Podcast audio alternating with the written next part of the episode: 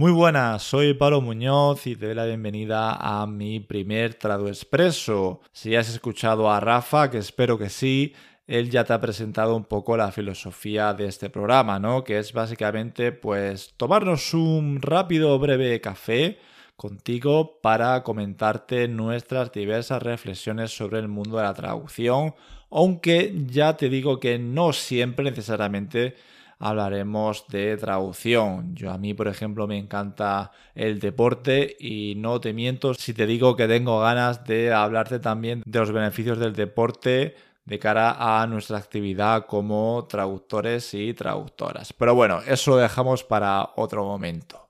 Hoy te quiero hablar de la importancia de preguntar. Sí, sí, preguntar. Parece una tontería, pero creo que especialmente entre los estudiantes o los que no tienen mucha experiencia en traducción, hay como un miedo escénico de, eh, uy, no voy a preguntar, que si no el cliente va a pensar que no tengo ni idea, que no tengo tanta experiencia, Uf, mejor no pregunto. Eh, bueno, quizá pregunto a otras personas, pero no al cliente y lo resuelvo todo como mejor pueda.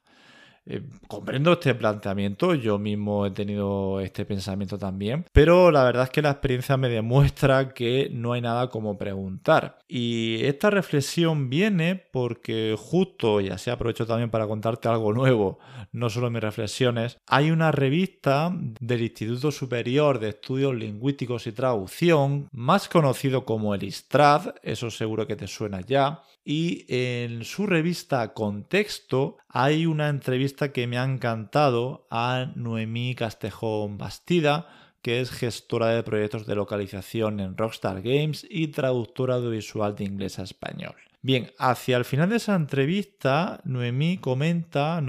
Cuando le preguntan, oye, pero ¿qué consejo nos podrías dar? Y básicamente, una de las cosas que dice Noemí es que no tengas miedo de preguntar, que es básicamente lo que te estoy diciendo yo. Porque de verdad es que la de veces que he recibido una instrucción, voy a abrir el archivo o la hoja de cálculo o lo que sea, y digo, mm, pero si no hay columna de español, ¿esto se tiene que hacer para español? Claro, porque tú puedes asumir, ah, mm, se ha olvidado de añadir la columna de español, pues añado yo mismo la columna, pongo la traducción al español y ya está. Esto imagínate que es una hoja de cálculo con un montón de idiomas y que justo el español no está. Entonces, bueno, eh, quizá probablemente se hayan equivocado y no hayan puesto la columna de español, pero a lo mejor es que precisamente por alguna razón el español no está incluido y esa instrucción pues no era para ti. Realmente ahí quizá la culpa sería, vamos, la culpa, la responsabilidad, vamos a decir, sería del gestor del proyecto, la gestora de proyecto, pero yo en esos casos pregunto, pregunto al cliente, oye, no veo la columna de español, la añado yo, es un error, no se traduce al español, eh, por favor, lo puedes confirmar antes de empezar a trabajar.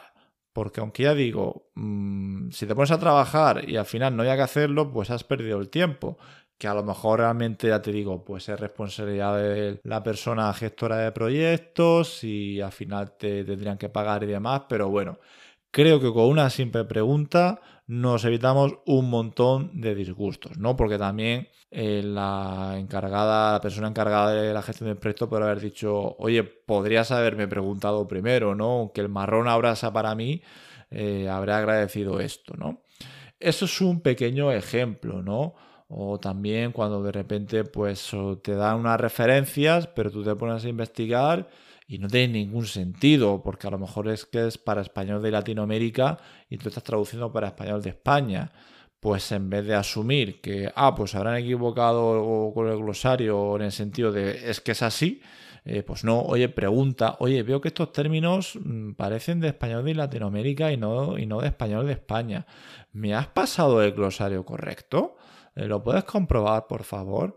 Y bueno, pues ya te dirán lo que sea eh, desde el cliente pero de verdad, pregunta, por no hablar de los innumerables casos en, los que no tienes contexto y pues antes de traducir lo que tú mejor consideres, ¿no? Your best guess, que se dice en inglés, pues es conveniente y los clientes normalmente, que al menos agencias de localización, que son los clientes con los que yo suelo trabajar, eh, pues tienen ya planteado un sistema de queries, que se les llama, ¿no? De dudas, donde, bueno, ahí puedes decir, oye, en el segmento tal del archivo cual, pues hay una falta de contexto, el texto es ambiguo y no hay ninguna referencia. ¿Me podrías aclarar esto?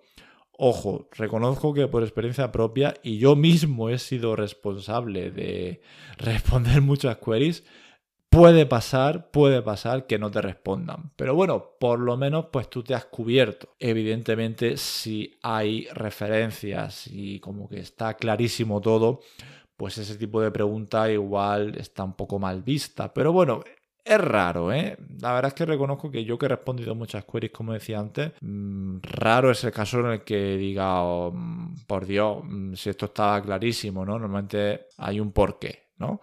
Ante la duda, pregunta. Y básicamente ese es el mensaje con el que quiero que te quedes de, de este trado expreso, ¿no? Y es que ante la duda, pregunta. Comprendo que tengas dudas en el sentido de inseguridad, de poder pensar que, ostras, es que si ven que siempre estoy preguntando, eh, van a pensar que no traduzco bien, que no hago bien mi trabajo. Pues la verdad es que conozco a varios clientes que me han dicho, uff, como haya una traductora o traductor que pasen, yo qué sé, 10 proyectos y no me haya hecho ninguna pregunta o no haya visto en el sistema que ha hecho una pregunta, qué raro, porque normalmente siempre hay alguna duda, hay algún pequeño problema, siempre pasa algo. En este trabajo parece muy monótono a veces, muy aislado y demás, pero al menos en mi experiencia la comunicación es importantísima. Así que nada, espero que te haya gustado este trado expreso y nos escuchamos en siguientes trados expresos. Yo soy Pablo Muñoz y nos escuchamos pronto. Hasta luego.